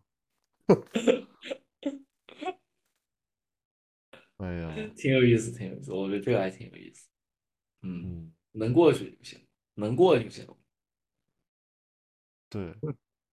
但不是说掉在水里不会淹死，待在水里就会淹死。我觉得，我觉得刚刚讲这个能过就行，我觉得中国人的这种传统智慧特好，我现在特特特想念这一点，能过就行的这个这个这个例子是什么呢？就是就是今天让你请吃饭了，我也不跟你争了，然后下回，然后下回出去，那就我说，我就得说，啊，那今天这这肯定得我请，上次你请嘛，然后那这个人就这回也让你请了，就这种 这种这种一来一回，这种像那种踢踏舞的这种，嗯，嗯然后节奏，对，然后这种这种这种默契，或者下一回也不一定，他要是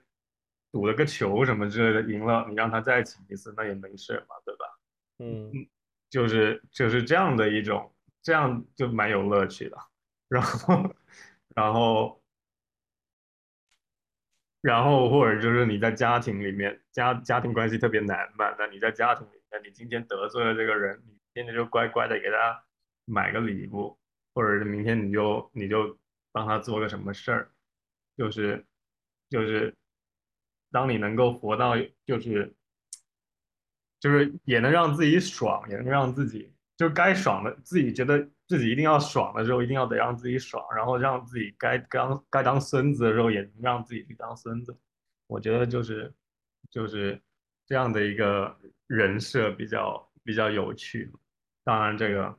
在在我知道，在这个生活当中，很多时候你就处于那种互动模式那种惯性之下，很多时候以前是怎么样，就是之后就是怎么样，也没有办法怎么样再调整。但是，但是，但是，当你出于某种出于某种，就是不管是来自于文学的启发，通过身边某个人的这么一个经历，让你觉得，嗯，我在那一刻我自己这么受伤，我看到了我的朋友这么活着，他过得这么爽，然后他还偷偷的出去背着他老婆干什么什么什么什么，然后他竟然回家了，他又怎么怎么样？我觉得他这个人真的是，嗯，我觉得我下半辈子我得这么过。可能就是 某一天，某一天你可能就是有了这么一个参照物，然后你觉得，哎，我就选择那样的一条路径走了，然后，嗯，然后你也觉得，哎，好像这么过下去也没怎么，就是我觉得，我觉得能够回到这个状态，就能够回到我们当时，就是这里我要特别的。狗血煽情的，就是就是回到我们这个缘分的这个初衷啊，就是这才是艺术嘛，对吧？这才是我们当时去那个十八岁的时候想要去导演系的时候，嗯，其实我们在在念艺术系的时候，还是有这样的一些乐趣的时刻嘛。嗯，对对，不得不承认，确实是有有过，至少有过。嗯 嗯嗯，回得去吗？留在那儿也挺好。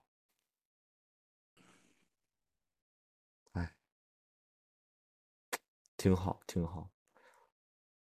我觉得其实今天晚上的讨论其实超，就是我我其实没想到我们会会会聊到这个方向。可能一开始我我什么方向，我都不知道聊到哪去了。对，因为一开始我想的是，主要就是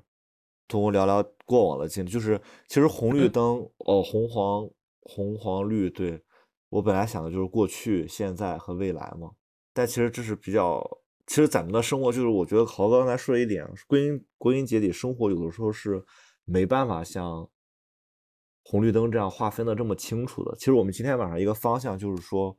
在不同的情境下，怎么样才可以保持一个让自己符合自己本心的一个一个状态吧？无论是无论是道德层面上还是什么样的，我觉得就是刚才的一个点就特别好，就过能过去就行。我觉得这个就比较重要。就无论是你用什么样的方法，比如说像我，我就觉得个人英雄主义啊，或者成哥的道德啊，或者像豪哥这样的，就是说，豪哥刚才提到之前提到那一点，我也很喜欢，就是你不能带着某种主义去去做去做一个那个东西，反而是非常浅的。比如说，就刚才说的嘛，如果你带着一个想当英雄、想拯救世界的那个观点去去去做这种事情的话，其实反倒不是不是真正意义上的那种理想主义吧。也没有什么真正理想，就是理想主义，我觉得也没有说分个初级、中级、高级，就是就嗯是，我觉得刚刚那个描述的那种理想主义的状态，好像就是出于一个特定的一个情境。就我嗯刚刚讲那个时候，我还聊农民起义，那农民起义就是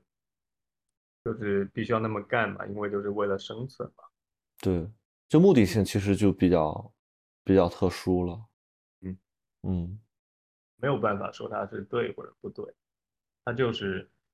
它就是，如果你把它归结于一个个性来讲的话，就只能说这个人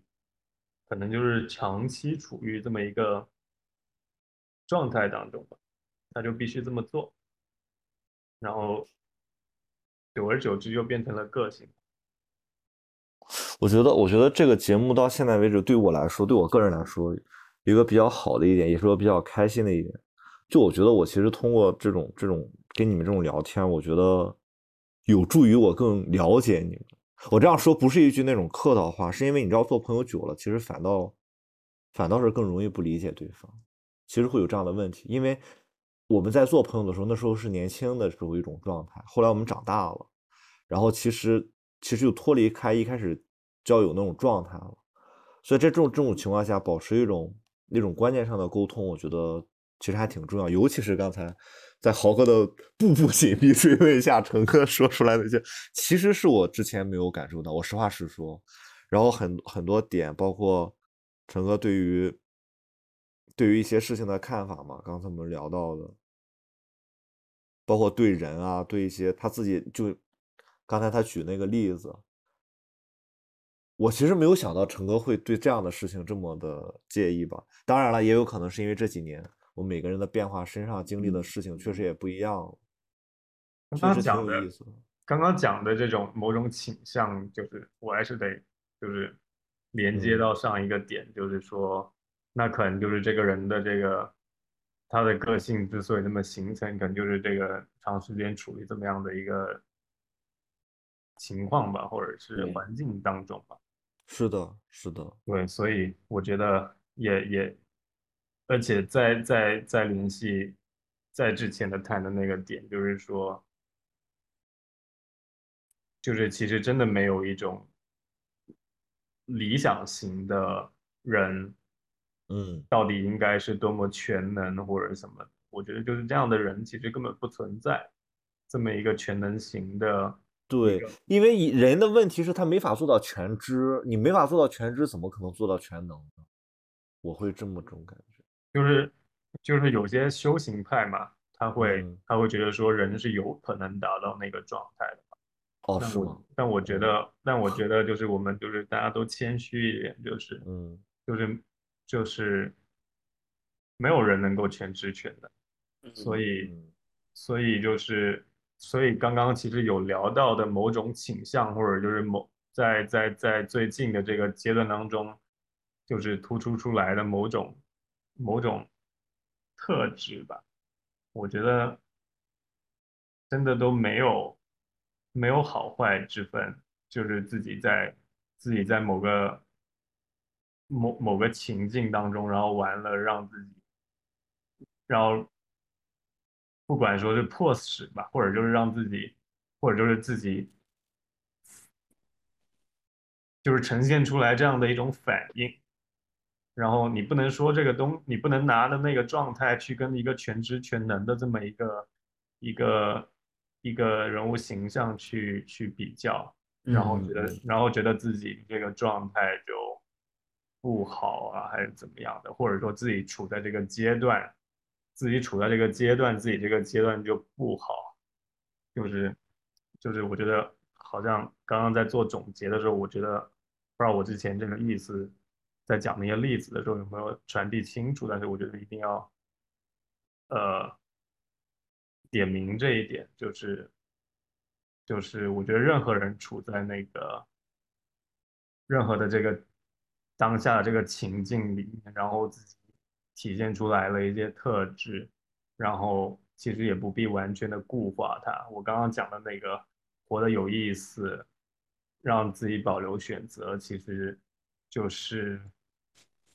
我的意思，就是说你在各你在各种各样的情境底下，其实你都是。不管你觉得可能默认就是该这么做，但是其实可能还有一些选择，然后，然后，然后当然也也也不是说你的这个情况跟你的这种特质呈现出来就就就不好，就是我觉得那个嗯特质的那个东西能够拿来言说的那个部分，往往都往往都被沾上了一种负面的那个东西，好像就是被言说东西都是不好，嗯但嗯但但但真的真的就不是，就是就是，所以我说，所以我说最近在搞装修的那个事儿，第一件事就是接受自己的那个状态，嗯，然后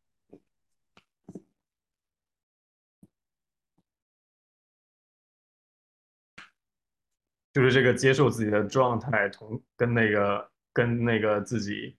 就是也能够退群的这个状态，就是接受自己的状态，意思就是我已经我已经就是我已经承认了，我就是我就是愿意进入这么一个情境的，所以你在那个时刻你才需要接受你自己，对吧？如果这个情，如果你就是自己那么一个人在山上待着的话，那你其实是不需要接受你自己的，你就是你自己。嗯那那那那，所以我的意思就是说，接受你自己的那个情、那个那个状态，跟那个让自己保有选择的那么一个状态，应该是一个一个并行的这么一个一个状态。这这这应该在中西方都，不管是用文学或者哲学里面都，就是常常提到这一点，两者之间也有各自的的不同的方向上的思考，但是归根结底，刚刚讲的这样这样的一个接受当下自己跟跟跟保有选择的这么一个东西，其实它归根结底是一个生死问题，一个生一个死。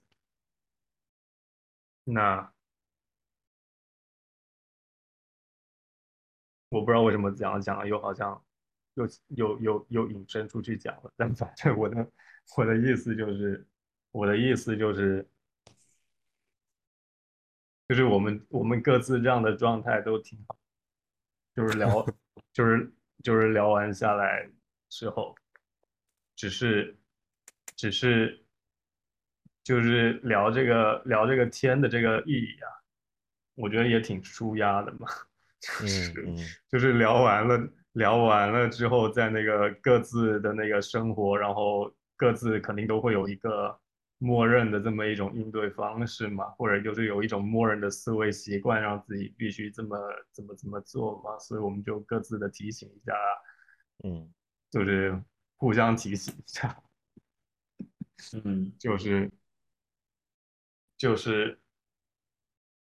现在自己的这个状况也没有很糟糕，然后然后自己也也处于了这个处于了这个这个情境之中，也。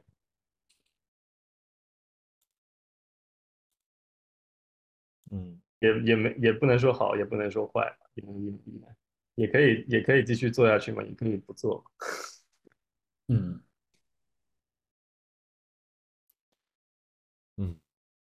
可以等红灯，也可以闯过去。对啊，所以归根归根结底，我是我是相信你提炼出来的那个东西。嗯，哎，下一期又该成哥了，又该成哥继续提炼了，可以想一想。嗯那天我还看那个贺谈评论了，说你们这个节目是月更，忽然发现这从今年三月份开始，咱们就月月不断，每个月来一次我我以为我们假设就是月更，是的，是的，就后来其实是咱自己找着这个节奏了，自自己找去了。啊那下次可能要等豪哥回去了吧？对，豪哥又下次就身首异，不对，还身首异处了，就是身处异国他乡，太吓人了。用错词了。就是大家如果想要换个世界也行，对，其实其实都其实都行。可以啊，我觉得就就十一月吧，十一月豪哥可以找没有没有，我的意意思就是就是不需要因为我的那个时差问题了，就是如果想要你们的早上方便点的话也行，但好像就是确实就是早上你们的早上跟晚上的这两个选择，没有嗯下午。我我早上可能大概率得上班，星期六星期天可能起不太来。嗯，那就晚上，还是这个时间嘛。嗯，好想想话题，嗯，想想，琢磨琢磨。琢磨 琢磨琢磨，给你们整一个深一点的。好行吓人啊啊！那我们今天先到这里，早好点的好的休息。嗯我要消化消化你们今天晚上给我的这些提醒晚。安晚安。那哎，那那那豪哥，你还那个啥吗？你拿什么？你那个装修还要，你退出了吗？哦，我没退出啊，我只是一直在倒计时而已。啊，行，好，行啊，嗯，那晚安了，朋友们，那我们回头再聊，晚安晚 have 拜拜拜。拜拜。I can hardly remember your face anymore. But when I